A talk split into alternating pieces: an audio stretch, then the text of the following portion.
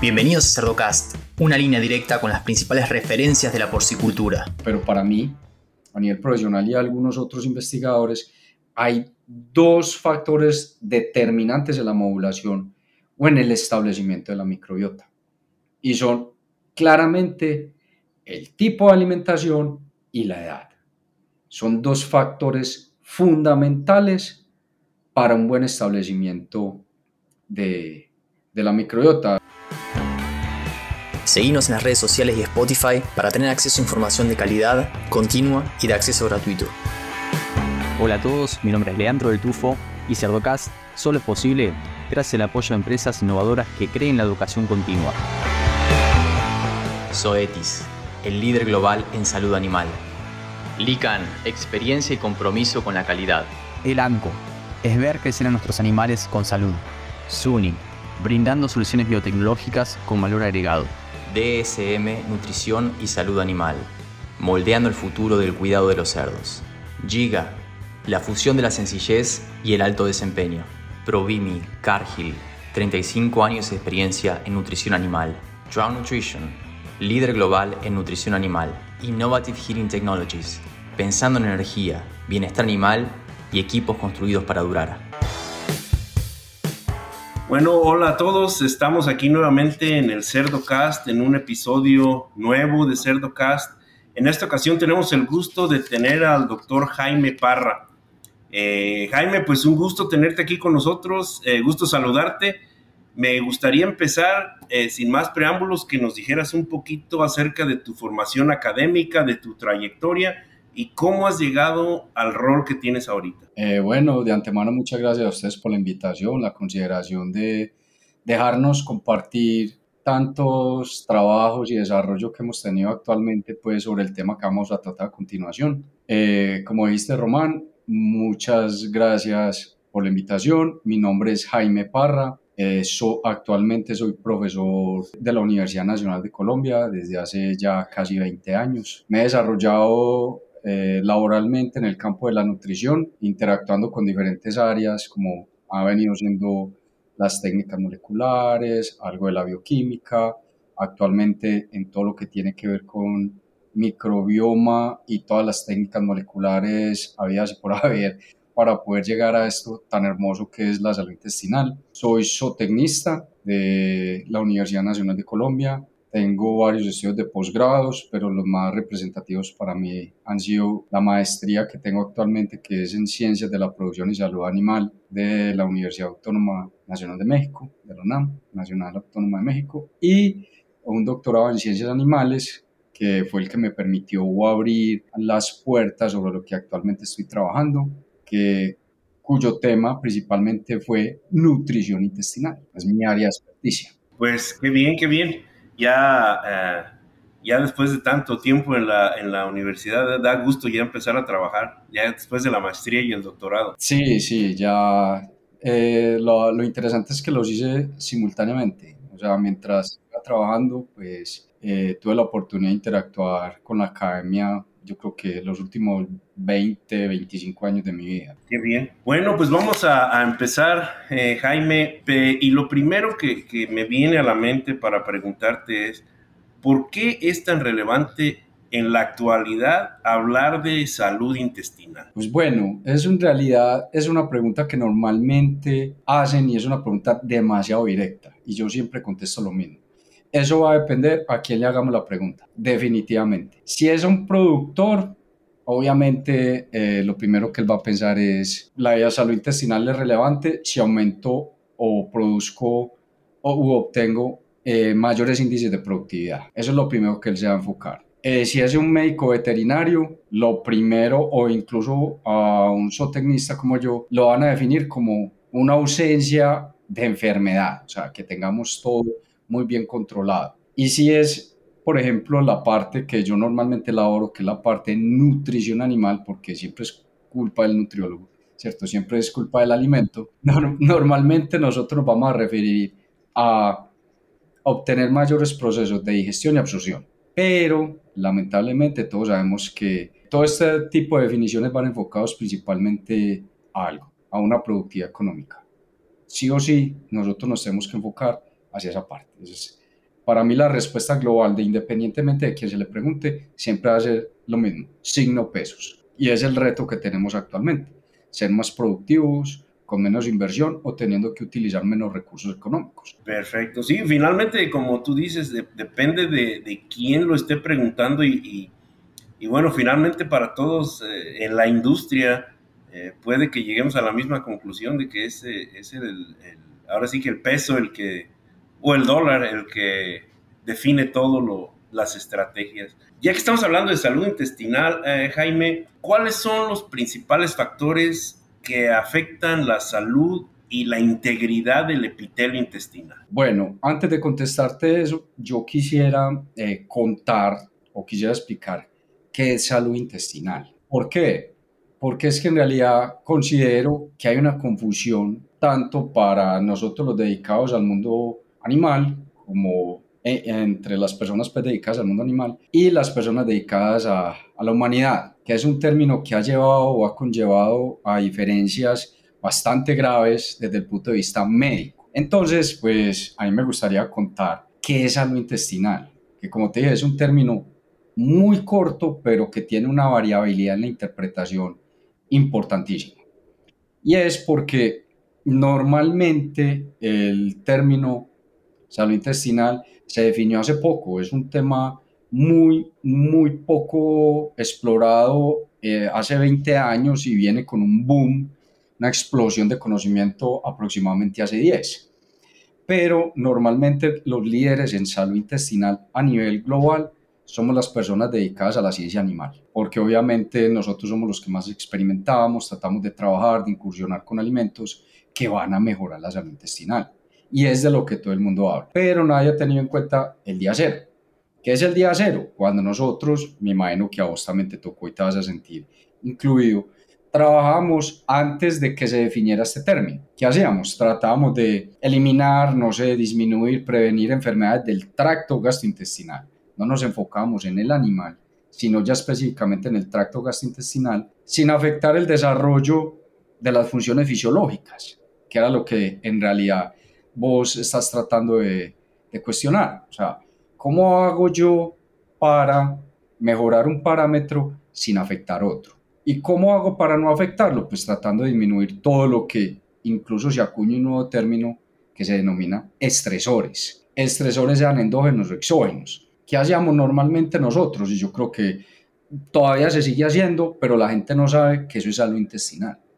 ¿Qué es que determinar eh, eh, o cuantificar apariencia de las heces, de las excretas, al momento del sacrificio, tratar de indagar qué fue lo que pasó con ese intestino, buscar, no sé, moco, si la pared intestinal adelgazó o no, el color, el contenido intestinal, incluso la disminución de los parámetros zootécnicos.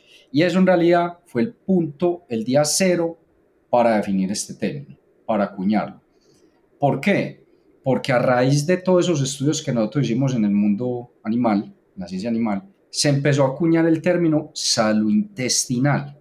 Y este término de salud intestinal, de, como repito, dije ahorita, eh, es un concepto ya muy, muy familiar, yo creo que para todos nosotros y del que todo el mundo está hablando, es un término más médico humano. Nos han relevado un poco, pero en realidad es un, es un término más médico humano, donde el término literal, aquí lo voy a leer, a tomar el atrevimiento de leer, dice, ¿qué es salud intestinal? Condición generalizada de homeostasis en el tracto gastrointestinal, respetando la estructura y la función del mismo. Eso es lo que es salud intestinal. ¿Cuál es nuestro papel? Tratar de descifrar el conjunto de elementos que favorecen la aparición de esta variable. Eso es lo que nosotros tenemos que hacer. Y aquí es donde empiezan las confusiones. ¿Por qué? Porque el término salud intestinal está conformado por tres personajes muy importantes. Uno de ellos es la integridad intestinal y es con el término que más se confunde salud intestinal versus integridad intestinal. Es algo que normalmente suele confundirse. La salud intestinal incluye integridad.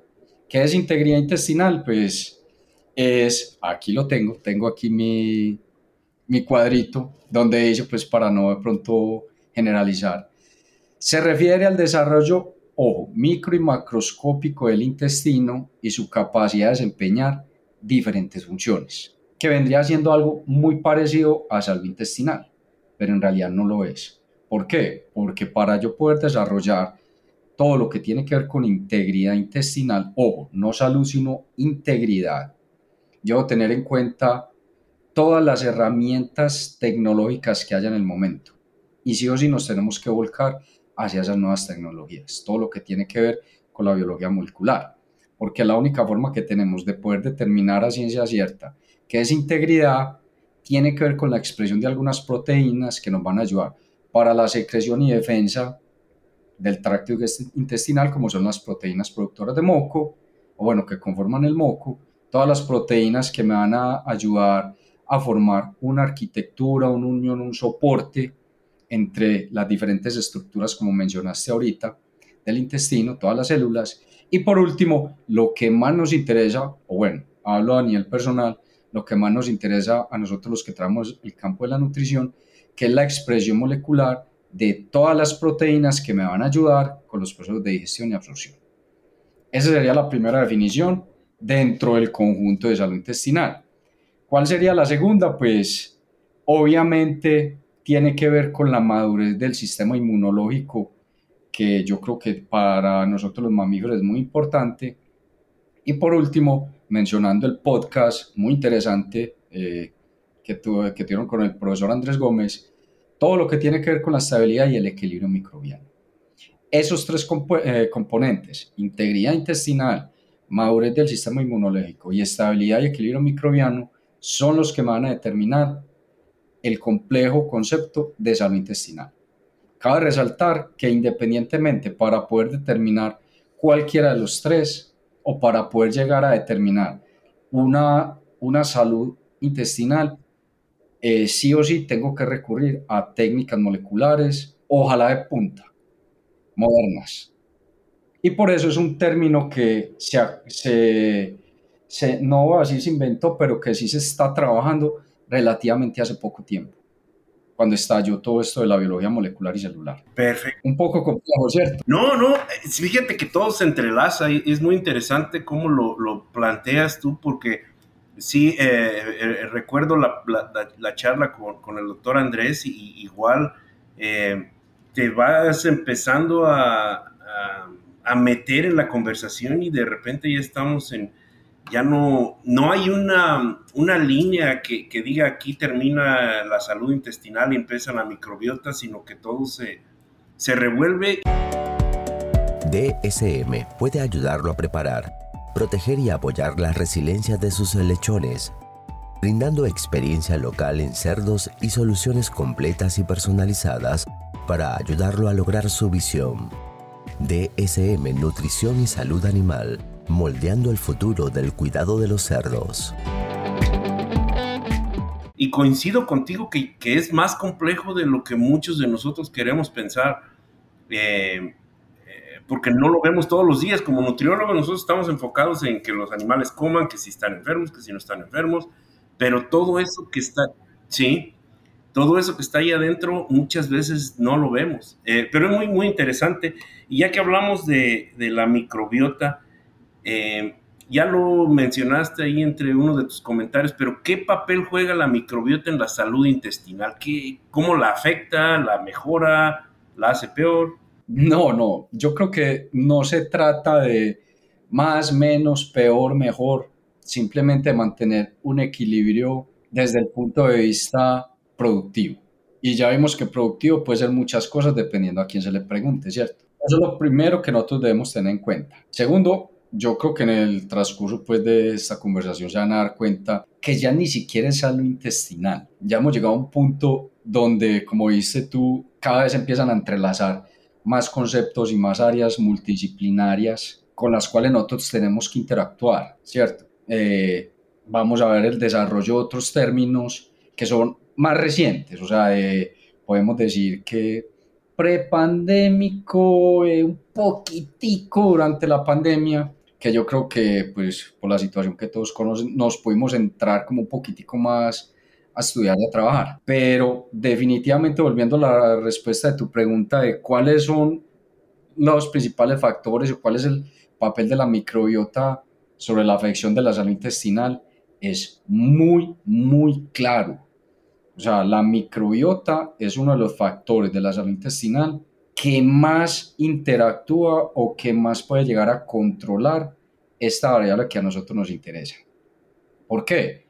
Va a depender de la alimentación que nosotros demos, va, a interactuar con el sistema inmune, va a llegar a afectar todo lo que es la mucosa intestinal, el desarrollo celular, la expresión molecular de, de algunas proteínas de interés y obviamente pues me va a afectar la integridad, va a terminar por afectarme la integridad.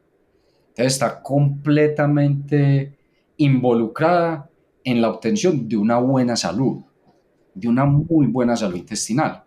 Incluso eh, en el podcast que tuve la oportunidad de escuchar del profesor Andrés, eh, él explicó de manera muy concreta todo esto de las herramientas tecnológicas para llegar a cuantificar o a determinar la microbiota. Y él lo denominó como microbioma, que incluso para nosotros, eh, en el campo que yo trabajo, ha sido una, una respuesta muy, muy buena para tratar de descubrir o de replantear soluciones a, diferentes problemas. ¿Por qué?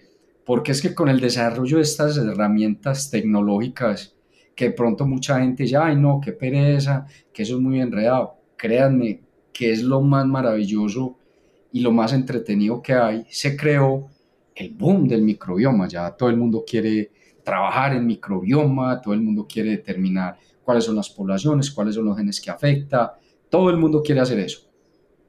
Y eso ha motivado a que incluso eh, la industria, que, vos, pues, que ustedes saben que juega un papel fundamental en todo lo que tiene que ver con la salud intestinal, ha ayudado a que la investigación en el microbioma se vuelva una ciencia. Esto ya pasó de ser un estudio a ser un arte, ya sí o sí es una ciencia. ¿Por qué? Porque nos va a permitir conocer la riqueza, la distribución, la función, la ubicación de todo lo que está pasando en ese intestino. Y si pasa en ese intestino, va a llegar un punto en el cual nos va a poder eh, afectar. No me gusta utilizar el término eh, mejorar o disminuir, no, ¿cierto? Nos va a llegar a afectar de manera positiva o negativa la salud intestinal. Muy interesante, muy interesante. Ahora, ya que entendemos todo el papel de la microbiota más o menos, ¿cómo podemos establecer una microbiota adecuada para, con, la ayuda de la microbiota, mejorar las, la integridad y la salud de los cerdos? ¿Cómo le podemos hacer? Bueno, ahí hay varias cosas. La primera más importante es tener en cuenta qué es lo que yo quiero qué es lo que yo necesito. Y ahí es donde entra el papel de nosotros de tratar de modular la microbiota. O sea, ¿cuál es el interés de nosotros de modular la microbiota? Y una de las cuestiones más importantes que nosotros podemos llegar a hacer es ver el papel de la microbiota sobre lo que nosotros queremos. Y para nada es un secreto que la microbiota o los microorganismos intestinales tienen diferentes funciones. Para mí una de las funciones más importantes sobre las, sobre las cuales nosotros tenemos que pensar en modificar es todo lo que tiene que ver con las funciones metabólicas, que era lo que yo me refería ahorita. No es pensar qué hago yo para modular, sino ir un poquitico más allá sobre qué es lo que yo necesito. O bueno, mis animales, qué es lo que necesitan mis animales. Y normalmente debemos pensar en una sola cosa en poblaciones bacterianas y sus metabolitos producidos. Y uno de ellos, y que para nada es un secreto muy importante, es el butirato. ¿Por qué el butirato? Pues porque se ha demostrado que el butirato, sí o sí, que es producido por algunas especies microbianas, donde el profesor Andrés explicó muy bien todo lo que tiene que ver con equilibrios bacterianos, como es la relación entre bacteroidetes y firmicutes, o sea, productores bacteroidetes de butirato, firmicutes principalmente acetato y, propionato a través de los diferentes procesos de fermentación, me pueden ayudar a modular la expresión de algunas proteínas de diferentes genes de interés. ¿De qué dependemos nosotros? Pues principalmente de la ubicación donde estén estas bacterias. Naturalmente, las bacterias siempre van a tener un nicho específico y eso es lo que ha hecho que el microbioma juegue un papel muy importante. Hay ciertas poblaciones bacterianas que yo puedo encontrar normalmente o mayoritariamente en duodeno, otras en, en yeyuno, otras en ilium, otras en ciego y colon. Cada uno tiene su dominio, cada una tiene su reino. Y es ahí donde yo tengo que buscar qué es lo que me interesa. Y una de las cosas que más me interesan a mí es la producción de butirato. ¿Por qué la producción de butirato? Porque esa producción de butirato se ha demostrado que tiene una, el butirato, además de ser fuente de energía eh, para las células del intestino, también es utilizado como, bueno, ha sido representado como una molécula de señalización y de conexión entre el intestino y el cerebro, que me va a ayudar a modular diferentes aspectos fisiológicos. Eso es lo que yo tengo que pensar, qué es lo que a mí me interesa. Aumentar consumo, aumentar la reproducción, aumentar el crecimiento. Y para eso debo seleccionar una población microbiana para que me mejore o no todo el conglomerado, todo el conjunto de la salud intestinal. Pues yo creo que es una respuesta que no tiene nada que ver con tu pregunta, pero necesitaba explicar esa parte para poder llegar y decirte, bueno, ¿cómo establecemos o cómo se debería establecer una microbiota a nivel intestinal? Pues para nadie es un secreto que la microbiota depende de muchas cosas. ¿Cierto? Depende de nosotros los mamíferos, principalmente de la vía del nacimiento, del medio ambiente, llámese ese medio ambiente, todo lo que tiene que ver con manejo, con sistemas de alimentación, todo lo que ustedes quieran. Eh, la genética, eh, los hábitos alimenticios, eh, la adición o no de diferentes productos, la higiene, ¿cierto? Todo lo que tiene que ver con la bioseguridad. Todos estos factores afectan demasiado, pero para mí, a nivel profesional y algunos otros investigadores, hay dos factores determinantes en la modulación o en el establecimiento de la microbiota. Y son claramente el tipo de alimentación y la edad. Son dos factores fundamentales para un buen establecimiento de, de la microbiota. Eh, no sé si me puedes regalar dos minuticos para explicar Sí, no, no, adelante, adelante. De aquí yo muy entretenido con la explicación. Provimi Nutrición Animal pone a tu alcance tecnología e innovación, soluciones nutricionales completas y consultoría profesional para maximizar el retorno de tu inversión. Provimi es Cargill Animal Nutrition and Health. Normalmente me voy a enfocar, o bueno, normalmente yo me enfoco en explicar de diferentes maneras estos dos factores. Empiezo con todo lo que tiene que ver con la alimentación y luego con la edad. Pues esta vez voy a enfocarme primero en la edad. ¿Por qué en la edad? Porque es sobre todo en cerdos, que para nada es un secreto que el cerdo tiene diferentes edades de producción. Están cuando es eh, lactancia, eh, nosotros aquí en Colombia manejamos varias etapas entre el destete y el post-destete, ¿cierto? Manejamos varios estados, por decirlo así, productivos.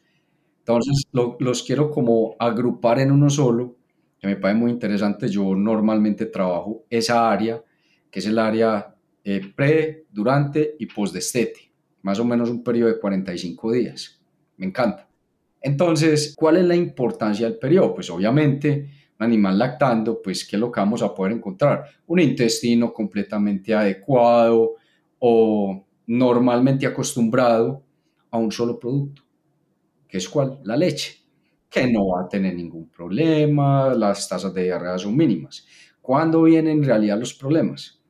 Cuando se desteta el animal y se le cambia el alimento. Y hay intercambio obviamente de, camadas. ¿Qué pasa ahí? Pues el animal va a pasar de consumir un alimento completamente, de una, va a pasar a consumir un alimento sólido de origen en su gran mayoría eh, vegetal por costos y pues que obviamente es sólido y está frío, ¿cierto? No hay como la lechita que normalmente ellos están acostumbrados y es una transición muy difícil. ¿Por qué? Porque en ese intestino, sobre todo en el intestino delgado, vamos a encontrar grandes o grandes cantidades de bacterias que viven de los lácteos, ¿cierto? Que son denominados los lactobacilos y los bifidobacterios, que para nadie es un secreto. Mientras que en el intestino grueso vamos a encontrar ciertas poblaciones supuestamente no deseadas, no me gusta utilizar ese término, para mí son patobiontes, microorganismos que así lleguen a perjudicar al animal, sí o sí deben estar ahí cumpliendo una función que es estimular y manteniendo alerta el sistema inmune y con el cual nosotros siempre hemos convivido con todo este tipo de microorganismos. Eh, nosotros, al momento de cambiar el alimento, pues todos estos alimentos de origen vegetal van a pasar a tracto posterior y van a permitir que las bacterias de tracto posterior empiecen a aflorar e invadir el intestino delgado. Eso es lo que normalmente pasa y que es lo que produce las diarreas. Por lo cual, nosotros como encargados o como empleados en el gremio debemos tratar de mejorar y evitar esos cambios de poblaciones, ubicando en cada pedazo o en cada tramo de las diferentes partes del intestino una población bacteriana deseada. ¿A qué me refiero deseada? A lo que yo considero que me va a aumentar X variable, sea productividad o alguna otra cosa. Eso es lo que nosotros tenemos que hacer. Y solamente se establece en esta etapa, igual que nosotros los humanos. Nosotros ya a esta edad, pues obviamente no estoy diciendo que estamos viejos, estamos muy jóvenes todavía. Ya nosotros no podemos cambiar la microbiota. Ya nosotros, por más que consumamos alimentos, todo eso, es muy difícil. porque Hay ciertas poblaciones que ya están establecidas y utilizando términos coloquiales, van a hacerle la guerra a las nuevas, le van a hacer bullying, utilizo una palabra de moda, a las nuevas que van a entrar. Entonces, va a ser muy complicado restablecer o resetear todas estas poblaciones microbianas. Por eso, desde el momento del destete, nosotros tenemos que empezar a controlar las poblaciones deseables, por decirlo así, ayudarles a establecer, que es donde la industria ha trabajado mucho y le doy mucho mérito para tratar de mejorar eso y obviamente disminuir el uso de diferentes productos o, tratando de trabajar en la búsqueda y le han invertido mucho dinero a la búsqueda de nuevas soluciones a este tipo de cosas. Ese sería el primero. Y el segundo, pues, como les decía, era la alimentación. Juega un papel importantísimo porque dependiendo de lo que yo le dé a mi animal durante esta etapa, me va a ayudar a modular todo lo que tiene que ver con la microbiota intestinal en la etapa que yo desee, ¿cierto? Ojalá en lactan eh, perdón, durante el destete para evitar posibles complicaciones de tipo sanitario en esta especie. Ahora sí, qué pena, sé que me la... No, no, no, no, muy interesante, no, no, este, nada, uh, que nos estás llevando muy bien ahí a, a donde queremos llegar. Oye, y, y, te pregunto aquí, a lo mejor saliendo un poquito del tema, eh, algunos productores, eh, a lo mejor un poquito más tradicionalistas, si, si lo podemos eh, llamar así, tienen mucho el, concepto o creen en la necesidad de usar antibióticos durante toda la etapa post-destete hasta que los marranitos ya van a la, a la granja de engorda y luego los animales llegan a la granja de engorda y les dan unas tremendas diarreas. Eh, desde mi punto de vista, como yo te decía, viéndolos desde afuera y no, no teniendo nada que ver o, no sabiendo a ciencia cierta qué es lo que está pasando, existe la posibilidad de, que estos productores que usan muchos antibióticos en, en el destete estén afectando a la microbiota y por eso cuando se les paran los antibióticos se vienen todos los problemas o es totalmente desconectado? No, es muy conectado y me voy a atrever a dar una opinión más que un concepto científico. ¿Qué es lo que puede estar pasando? Ya se ha demostrado que tenemos un problema bastante grave que se llama resistencia antimicrobiana, ¿cierto? Y lo estamos viviendo en la actualidad. O sea, nosotros pensábamos hace, no sé, 30 años que éramos inmortales por los antibióticos, pero con lo que pasó en la pandemia, todos nos estamos dando cuenta que al revés, somos más débiles cada día. ¿Por qué somos cada día más débiles? Porque obviamente un intestino, el cual está acostumbrado a consumir, o bueno, o a, que le adicionen antibióticos, la gran mayoría de antibióticos son de amplio espectro. Y pasa mucho, no solamente en porcicultura tradicional, sino también en la nueva tecnológica, ¿cierto? En la más de punta en este momento. Yo veo un lote que tiene diarrea, recurro al antibiótico. No tenemos otra opción. O sea, el antibiótico es un, es, no, es un correctivo, es de uso correctivo, no es de uso preventivo, que es a lo que nos deberíamos enfocar para evitar el uso de antibióticos y obviamente la resistencia o la trazabilidad de ellos, a ellos, perdón, ¿cierto? Entonces, ¿qué es lo que puede estar sucediendo? Que al momento de aplicar altas dosis de antibióticos antibióticos eh, de amplio espectro, pues simplemente no solamente estamos acabando con la microbiota eh, patobionte, que ya les explico no es patógena, sino patobionte, eh, sino también con la, con la microbiota eh, beneficiosa. El antibiótico no va a respetar. Y no sé por qué en todos los estudios, vuelvo a lo mismo a utilizar un término muy coloquial, acaba con todas menos con, con las malas. Las bacterias patobiontes son las que tienden a ser más resistentes al antibiótico. Entonces imagínate donde nos pusieran a nosotros en grandes extensiones de tierra, siendo los únicos con todos los centros comerciales abiertos solamente para nosotros, pudiendo hacer todo lo que nos diera la gana. ¿Qué vamos a hacer ahí? Las bacterias no reinar, ¿cierto? Y fuera de eso, no vamos a tener un sistema inmunológico estimulado, sino que la reacción va a ser lenta y va a ser demorada. En el momento que haya la reacción, ya va a ser demasiado tarde. Y eso lo pagamos con dinero, con costos. Entonces, eso lo tratamos de evitar y decirle a, a todos los productores, no estamos diciendo que el antibiótico sea malo, malo, perdón. Solamente que debemos tratar de enfocarnos y tratar de utilizar el antibiótico solo cuando sea necesario. Y el tiempo nos quedó corto. Hasta aquí llega la primera parte de este increíble episodio. No te pierdas la próxima semana la segunda parte. Nos vemos ahí. Y a los que llegan hasta acá, les pido que piensen también en otros profesionales de la industria porcina y le compartan este episodio para que todos podamos sacarle provecho al hablar de los principales referentes de la porcicultura. Un abrazo grande y hasta el próximo episodio.